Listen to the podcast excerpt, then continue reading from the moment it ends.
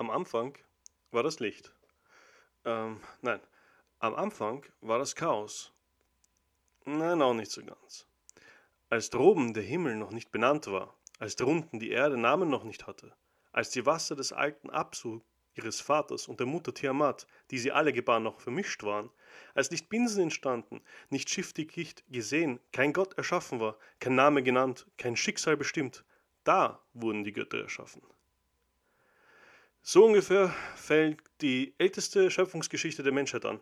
Sie ist auf sechs Tafeln in einer Keilschrift festgehalten und sie erzählen uns den Werdegang der Welt. Es ist die alte sumerische Schöpfungsgeschichte. In unserer klassischen westlichen Mythologie erfahren wir eigentlich meistens nur etwas über die griechischen Götter wie Zeus, Hera und Poseidon. Manchmal auch etwas über die germanischen bzw. nordischen Götter wie Odin, Loki oder Freya. Aber ganz selten hören wir etwas über die ägyptischen Götter zum Beispiel, äh, wie Set, Osiris oder Isis. Aber es gibt viel ältere Götter. Götter, die so alt sind, dass der Ursprung schon vergessen wurde. Man vermutet, dass der Schöpfungsmythos der Sumerer der älteste ist. Und die Kulturen, die in der Region lebten und nach ihnen folgten, wie die Akkader oder die Babylonier und die Assyrer, assimilierten natürlich diese Geschichten. Aber eines weiß man, die Assyrer haben keine eigenen Götter erfunden, außer Assur. Die wichtigsten Götter in und vor der assyrischen Herrschaft sozusagen zu dieser Zeit waren Anu, der oberste Gott, der bis eigentlich Marduk diesen Platz eingenommen hatte, Enlil, der Gott des Windes, er, der Gott des Urmeeres, auf dem die Welt schwimmt, außerdem ist er auch noch der Gott des Wissens sowie der Wissenschaft und der Beschützer des Menschengeschlechts. Er ist auch der Vater von Marduk. Sin, ähm, der Mondgott, der beherrscht den Ablauf der Monate, weil damals haben die Menschen die Monate nach dem Mond gerechnet und nicht nach der Sonne, so wie wir es jetzt tun. Die Mondsichel ist sein Boot und er reist damit über den Himmel. Er ist der Vater von Shamash und Ishtar. Samas oder Shamash, der Sonnengott und er steht auch für die Gerechtigkeit und für die Wahrheit. Und dann Ishtar, die Göttin des Krieges und der erotischen Liebe. Marduk, der vielleicht oder vermutlich berühmteste Gott bis zur Erschaffung von Aschur. Das ist der Reichsgott der Babylonier und er steht ganz oben auf der Götterliste. Im Weltschöpfungsmythos Enuma Elis, von dem ich gerade sozusagen einen kleinen Abschnitt vorgelesen habe, wird ihm die Schaffung der Welt zugeschrieben. Dann gibt es auch noch Nabu, den Sohn von Marduk. Er ist der Gott der Literatur und des Schicksals. Langsam verdrängt er eigentlich sogar die Position von Marduk selbst. Ninurta, das ist der Gott der Schlachten, ein Unterschied zu der Göttin Ishtar, die die Göttin des Krieges ist. Nusku ist der Feuergott. Nergal ist eigentlich nur der Gatte von Ereskigal, Sie beherrscht die Unterwelt und er ist nur ein Beigott, sagen wir so. Dann gibt es noch Adat, den Gott der Stürme, der Gewitter und des Regens, und Tamus. Tamus ist der Geliebte von Ishtar und der Gott der Pflanzen. Oft sind diese Götter auch Stadtgötter ursprünglich und an oberster Stelle, wie gesagt, kommt Marduk. Als Babylonien später von den Assyrern eingenommen wird, äh, löst Aschur, Hauptgott der Assyrer, Marduk ab in der Entstehungsgeschichte, in welcher Marduk eigentlich das Chaos besiegt und die Welt erschafft, wird dieser, also Marduk, durch Aschur, ähm, hier auch genannt Anschar, eingetauscht. Marduk hat nämlich mehrere Namen und die Assyrer nutzten das eben sehr weise, um Marduk gegen, unter Klammern, Anschar, also Aschur, einzutauschen. Abgesehen von Marduk bzw. Aschur, dem obersten der Gott, gibt es hier noch eine sehr besondere Göttergestalt, die ich erwähnen möchte, und zwar Ishtar. Eine sehr rätselhafte Göttin eigentlich. Wie gesagt, sie ist die Göttin der Liebe, der erotischen Liebe und des Krieges. Aber auch, sie steht für die Gerechtigkeit und für den, die politische Macht. Es ist etwas äh, konfus für uns vielleicht in dieser westlichen Welt, in der wir leben, nicht wirklich vereinbar, diese Punkte. Aber anscheinend war das früher anders. Keine Gottheit wird so oft erwähnt wie Ishtar. Sie kommt in den meisten Mythen vor, Sie kommt in verschiedenen Formen vor und auch in äh, verschiedenen Gestalten, in verschiedenen Geschlechtern. Sie wechselt ihre Geschlechter, manchmal ist sie beides, manchmal ist es unbestimmt. Wichtig ist zu wissen, dass die Anhänger von ihr auch nicht wirklich diese traditionelle binäre Form der Geschlechter Rollen eingenommen hat. Niemand ließ sich wirklich kategorisieren damals anscheinend in ihrem Kult. In den meisten Mythen übernimmt sie aber auch meistens die Einflussbereiche anderer, Das heißt, sie möchte ihre Macht vergrößern und ansammeln. Sie kommt auch noch vor in einem sehr berühmten Epos, und zwar dem Gilgamesch-Epos, äh, von dem ich sowieso noch sprechen werde. Besonders unter dem letzten sargonischen Herrscher Ashurbanipal ist ihr Kult sehr beliebt und gefördert wurde. Es gab sogar eine Zeit, wo Ishtar beliebter und mehr angesehen als Aschur selbst war. Wir wissen auch aus verschiedenen Quellen, dass das Verhältnis zwischen Mann und Frau vor den Assyrern bei den Völkern wie zum Beispiel den Sumerern oder den Babyloniern eigentlich gleichgestellt war. Manche Historiker behaupten sogar, dass es um einiges besser war, als es jetzt ist. Wenn man sich auch diese verschiedenen Geschichten und die Mythen durchliest über diese alten Götter, wird oft bemerkt, dass die Göttinnen oft gleich oder sogar den Göttern, den männlichen Göttern, übergestellt werden. Insbesondere Ishtar. Ich denke, meiner Meinung nach wird aber auch zu oft auf ihren sexuellen Aspekt geschaut. Ich meine, sie ist die, Kriege, sie ist die Göttin des Krieges. Also sie hat den besonderen Löwen als, als Schutzzeichen. Kein Wunder, dass die Assyrer selbst sie auch sehr anerkannten. Ich meine, es war ein sehr kriegerisches Volk. Äh, ein, ein sehr berühmtes Merkmal zum Beispiel oder Bauwerk von ihr ist das Ishtar-Tor. Das ist in Berlin derzeit zu sehen, im Pergamon-Museum. Wunderbares Tor, ganz blau, zählt zu einem der Weltwunder. Eine der berühmtesten und auch ältesten Liebesgeschichten, welche niedergeschrieben wurden, äh, ist die Geschichte von ihrem Gang in die Unterwelt. Ich werde die sumerische, also die originale Version zusammenfassen. Die Version, welche in der Bibliothek von Ashurbanipal gefunden wurde, also die assyrische Version, unterscheidet sich nur minimal von der sumerischen. Ich werde trotzdem den assyrischen, unter Klammern assyrischen Namen weiterhin benutzen, und zwar Ishtar, anstelle von Inanna, welchen die Sumerer sozusagen benutzt hatten. Die Geschichte läuft ungefähr so ab. Ishtar war die Königin des Himmels, aber sie wollte auch die Unterwelt beherrschen. Sie gab ihre Tempel auf und machte sich fertig für die Reise. Sie legte ihren Schmuck und ihre königlichen Gewänder an. Bevor sie aber ging, schärfte sie ihre Dienerin oder ihrem Diener Ninsubur oder Ninsubura ein, dass wenn sie nach drei Tagen nicht zurückkehrt, sollte sie für sie in der Versammlungshalle der Götter eine Klage für sie anstimmen. Dann soll sie nach Nippur gehen und Enlil, einen anderen Gott, um Hilfe bitten, damit Ishtar nicht in der Unterwelt zu Tode gebracht wird. Sollte Enlil dies ablehnen, solle sie nach Ur gehen, ja, die Stadt Ur, und Nana um Hilfe bitten, eine andere Göttin. Wenn dies ebenfalls nicht furchte, solle sie nach Eridu um die Hilfe Enkis bitten, der das Lebenswasser kennt und ihr gewiss zu Hilfe kommen wird. So vorbereitet ging Ishtar zum Tor des Lapis-Lusik-Palastes der Eris Kigal und begehrte Einlass. Sie bat nicht, sie befahl um Einlass. Sie erzählte dem Torwächter Neti, dass sie gekommen sei, um mit ihrer Schwester Eriskal, der Herrscherin der Unterwelt, und deren kürzlich verstorbenen Gatten Gugalana zu trauern. Sie wurde eingelassen, aber an jeden der sieben Tore musste sie eines ihrer Machtsymbole abgeben. Einmal das Diadem, die Ohrringe, die Halskette, die Gewandnadel, den Gürtel mit den Geburtssteinen, Arm- und Fußreifen und ihr Gewand. Obwohl sie nackt und ohne Macht war, kannte sie keine Demut und begehrte den Thron der Unterwelt, der ihr aber von den sieben Unterweltrichtern, auch bekannt als die Anunnaki, verwehrt wurde. Sie sahen sie mit den Augen des Todes an und hängten sie als fahles Stück Fleisch an einen Pfahl. Drei Tage und drei Nächte wartete der Diener vergebens auf die Rückkehr ihrer Herrin. Daher ging sie nacheinander zu den Göttern Enlil, Nana und Enki, um Hilfe zu bitten. Aber nur Enki erhörte die Hilferufe. Er erschuf Kurgara und Kalatur, denen er die Nahrung des Lebens und das Wasser des Lebens anvertraute, die sie nach Irkala zu Eriskal bringen soll, die krank und klagend niederlag. Sie sollten ihr Mitgefühl mit den Leiden Eriskals bezeugen und sie vermutlich auch heilen, aber auf keinen Fall ihre Geschenke annehmen, keine Speise und keinen Trank.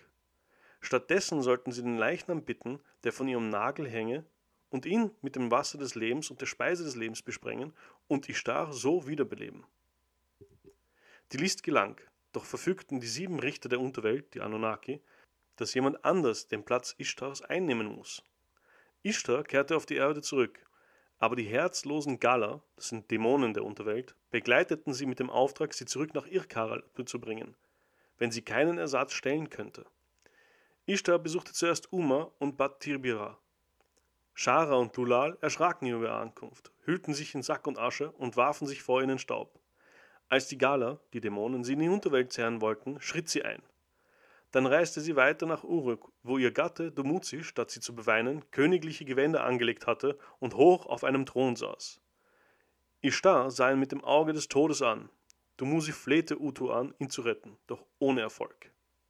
Ich weiß, es ist ein bisschen verwirrend, diese ganzen Namen, aber es sind alles eigentlich nur Götter. Kleinere Götter, größere Götter, aber wie wir gemerkt haben, haben sie alle etwas Angst vor Ishtar. Den Rest der Geschichte kennen wir nicht ganz genau, weil der Text unvollständig war. Aber Historiker konnten das Ende der Geschichte aufgrund von anderen Texten rekonstruieren. In einem bestimmten Fragment wird damit erzählt, wie Ishtar auf dem Thron danach in Uruk sitzt, als die Dämonen, diese Gala, ankommen und sie in die Unterwelt zehren wollen. Es war anscheinend eine andere Überlieferung. Hier wird gesagt, Ishtar verweist sie an Dumuzi, den sie ergreifen, mit ihren Ärgsten verwunden und foltern. Dumuzi bittet Utu, ihn in eine Schlange zu verwandeln, damit er zu seiner Schwester Gestin Nana fliehen kann und sie dort um Hilfe bitten kann. Utu erhört ihn und, man sagt, wie ein Vogel, der einem Falken entkommt, flieht Dumuzi zu Gestinana. Diese versteckt ihn und wird nun selbst von den Dämonen gefoltert. Dumuzi wird dann anschließend anstelle von Ishtar in die Unterwelt gebracht. Was Ishtar nicht bedacht hatte, war, dass nun, da der Gott der Pflanzen und des Getreides und des Bieres gestorben war, auf der Erde kein Getreide wachsen und kein Bier gebraut werden konnte. Ishtar trauerte mittlerweile sehr um ihren Geliebten und eines Tages entschied sie, sich gegen Dumuzi eintauschen zu lassen. Ein halbes Jahr soll Dumuzi in der Unterwelt leben und ein halbes Jahr sie selbst. Also wir sehen, es ist nicht unbedingt ein Happy End, aber es ist eine Liebesgeschichte mit Verrat, Mord und all den Sachen, die man nicht wirklich besser vorstellen kann. Das ist nur eine der Mythen rund um Ishtar. Es gibt viele, viele mehr und ich hoffe, diese Geschichte hat euch vielleicht neugierig gemacht, etwas über diese mysteriöse Göttin kennenlernen zu wollen. Es gibt so viele Geschichten, die ich noch erzählen könnte, theoretisch, ähm, über so viele verschiedene Götter. Nur habe ich natürlich nicht die Zeit dafür und ich versuche es so kurz wie möglich zu halten. Und ich habe die Geschichten bzw. die Götter ausgesucht, die mir persönlich am meisten gefallen. Es gibt aber so viele, bitte macht euch selber auch ein Bild darüber. Und wenn ihr vielleicht mehr hören wollt, dann gebt Bescheid. Aber die alten Sumerer und Mesopotamier hatten auch noch was ganz anderes auf Lager. Und zwar den ersten Superhelden der Geschichte der Menschheit. Mit seinem Zeitkick natürlich. Es steht geschrieben. Der König der Stadt Uruk, Gilgamesch, ist zu zwei Drittel göttlich und zu einem Drittel menschlich. Er ist der größte und schönste Mann, weit und breit. Sein Bart glänzt wie Lapislazuli und sein Haar wächst so dicht wie Getreide. Doch Gilgamesch tyrannisiert seine Untertanen und zwingt junge Leute zur Fröhnarbeit. Söhne sehen ihre Väter nicht mehr, Töchter werden von ihren Müttern getrennt und Jungfrauen von ihren Geliebten. Die Menschen flehen die Götter an, einen ebenbürtigen Rivalen für Gilgamesch zu erschaffen. Und die Schöpfergöttin Aruru wirft daraufhin Lehm in die Steppe und erschafft Enkidu, einen riesengroßen, am ganzen Körper behaarten Mann. Er frisst Gras und trinkt die Milch wilder Tiere.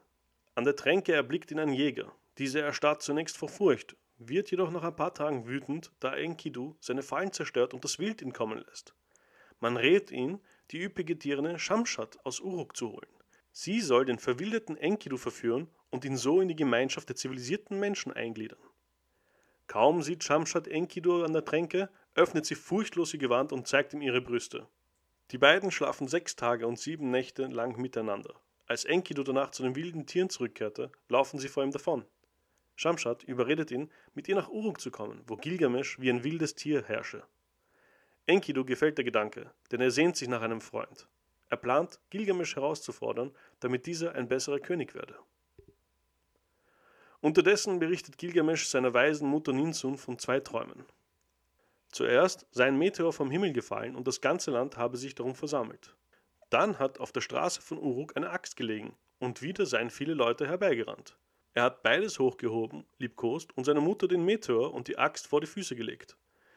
Ninsun prophezeit ihrem Sohn, dass er einen starken Freund bekommen wird, dessen Wirkung gewaltig sein. Sie wird ihn wie einen eigenen Sohn sogar behandeln. In einem Hirtenlager nahe der Stadt werden Enkidu Brot und Bier angeboten. Nach anfänglichem Misstrauen trinkt er gleich sieben Krüge Bier. Er fühlt sich befreit und beginnt laut zu singen. Am nächsten Tag erzählt ihm ein Mann auf dem Weg zu einer Hochzeit, dass Gilgamesch sein Recht, als erster mit der Braut zu schlafen, wahrnehmen wollte. Enkidu wird wütend, geht in die Stadt und stellt sich Gilgamesch vor dem Hochzeitshaus in den Weg. Die beiden kämpfen, dass die Stadtmauern erzittern. Sie hören erst auf, als Ninsun schlichtend zwischen sie tritt. Nun fassen sich beide Männer an den Händen. Gilgamesch schlägt vor, gemeinsam zum Zederwald zu gehen und den Wächter des Waldes, Chumbaba zu töten. Enkidu hat Bedenken. Er hat von dem dunklen Wald und dessen schrecklichen Gott gehört und glaubt, einen Schlag zu erlahmen, wenn er sich dorthin vorwage. Aber Gilgamesch winkt ab. Der Mensch sei vergesslich und deshalb müsse er sich zu Lebzeiten mit seinen Heldtaten einen Namen machen. Bei den Waffenschmieden geben beide furchtbare Kampfgeräte in Auftrag. Ihre Äxte und Schwerter sollen jeweils sieben Talente wiegen und ihre Gürtel ein Talent. Äh, hier möchte ich sagen, ein Talent sind 30 Kilo. Ältestenrat meldet Zweifel am Sinn der Expedition, doch am Ende beugen sie sich dem Drängen des Königs. Ninsu befragt vor der Abreise das Orakel. Sie vollzieht eine der rituellen Waschungen, legt ihren wertvollsten Schmuck an und schreitet auf das Dach des Tempels und betet zum Sonnengott Shamash, dass er ihren Sohn tagsüber behüte und ihn nachts unter den Schutz der Sterne stellen soll. Die Gefährten nähern sich dem Libanon mit Riesenschritten. In nur drei Tagen legen sie eine Strecke zurück, für die man normalerweise eineinhalb Monate benötigt. Während der Wanderung steigt Gilgamesch mehrmals auf einen Berg, bringt ein Mehlopfer dar und setzt sich zum Schlafen in das von Enkidu errichtete Traumhaus. Beim ersten Mal träumt er, dass der Berg auf ihn stürzt und ein strahlend heller König ihn wieder darunter hervorzieht. Enkidu ist zuversichtlich. Der Berg repräsentiert Shumbaba und der König Gilgameschs Retter Shamash. Doch Gilgamesch hat noch vier weitere, schreckliche Träume, die sie beide verzagen lassen. Shamash wird ungeduldig. Vom Himmel ruft er, Shumbaba habe sechs seiner sieben beschützenden Gewänder abgeleckt und fordert die beiden sofort zum Angriff auf. Staunend stehen Gilgamesch und Enkidu vor dem unvorstellbaren hohen Zedern und den Zedernberg, der Wohnung der Götter. Shumbaba erscheint und beleidigt Enkidu als Ausgeburt einer Wasser- und Sumpfschildkröte, die keine Muttermilch trank. Dabei tritt er so heftig auf den Boden, dass sich die Erde spaltet und zu den Gebirgen auftürmt. Felsblöcke regnen auf die beiden Freunde nieder, bis Shamash ein gewaltiges Unwetter mit 13 Winden schickt. Nun ist Shumbaba Gilgameschs Waffen hilflos ausgeliefert. Er fleht erst Gilgamesch und dann Enkidu an, sein Leben zu verschonen. Vergeblich. Da richtet sich Shumbaba nochmal auf und verflucht sie. Nicht sollen die beiden alt werden, brüllt er, bevor Gilgamesch ihm mit dem Schwert den Nacken spaltet und Enkidu ihm die Lungen herausreißt. Anschließend fällt Gilgamesch die Bäume. Aus einer besonderen hohen Zeder zimmern nun beide ein gewaltiges Tor für den Tempel von Nippur.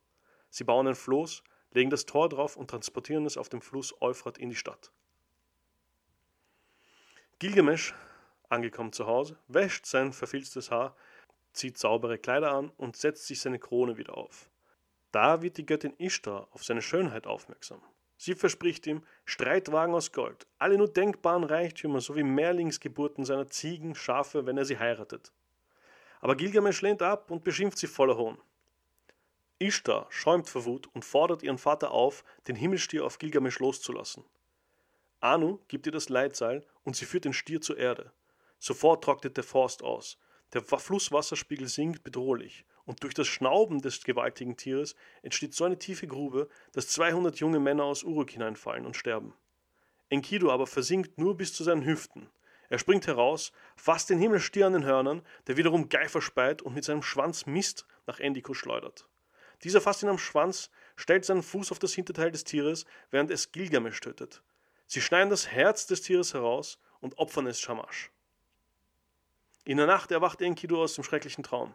Die Götterversammlung hat ihn und Gilgamesch wegen der Tötung Shumbabas und des Himmelstiers zu Tode verurteilt. Der Götterkönig Enlil aber bestimmt, dass nur Enkidu sterben soll.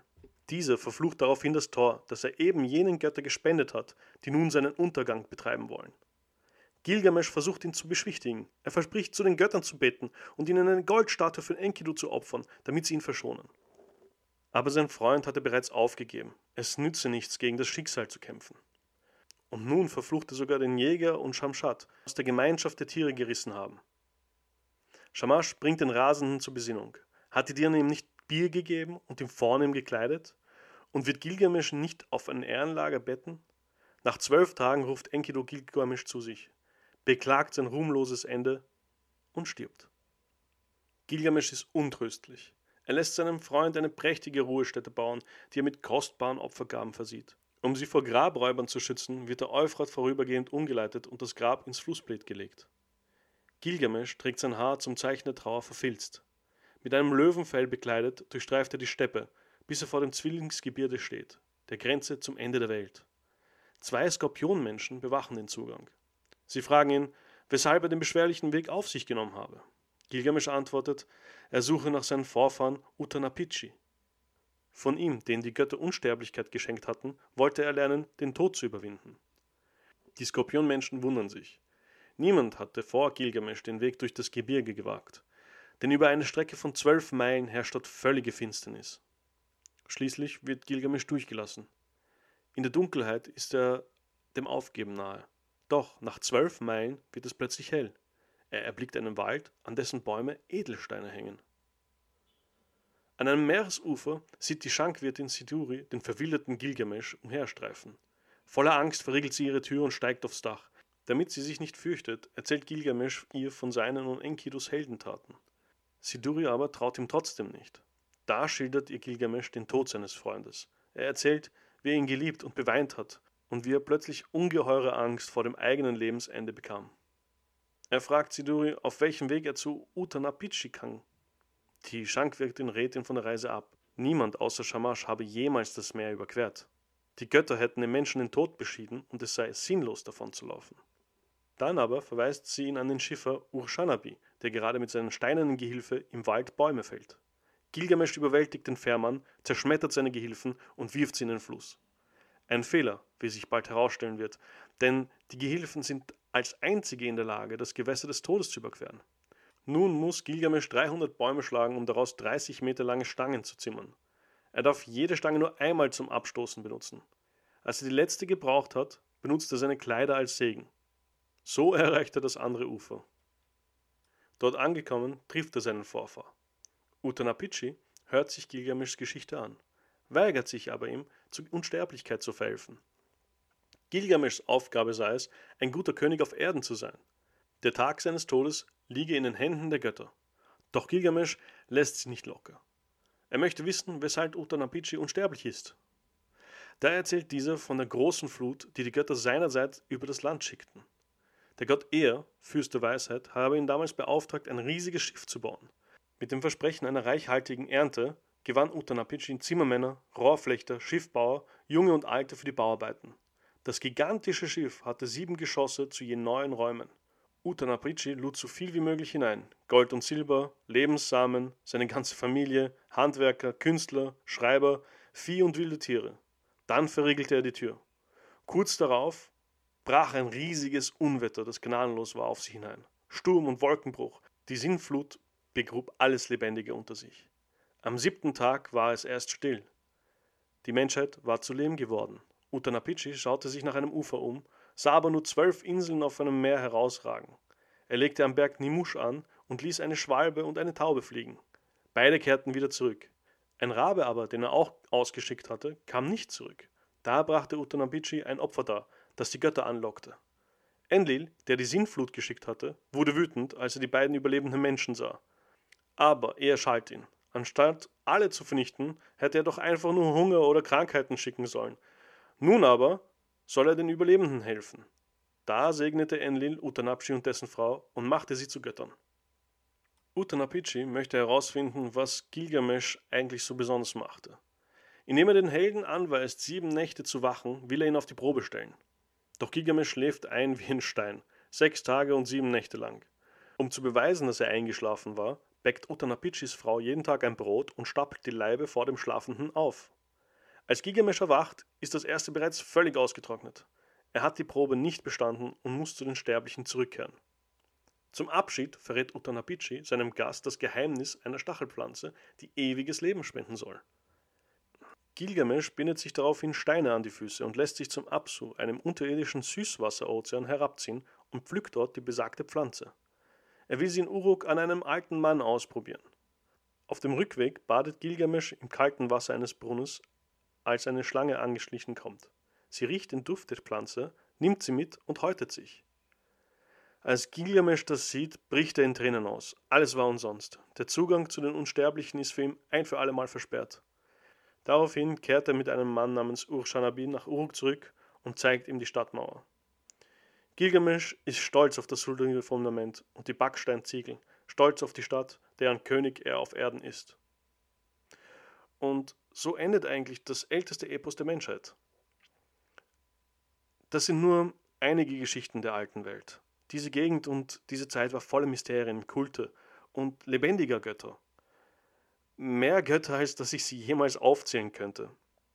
Sie leben unter den Menschen, äh, sie fühlen wie sie, sie lachen, sie trauern, sie wurden zornig, so wie die Menschen. Und genau das machte sie so real.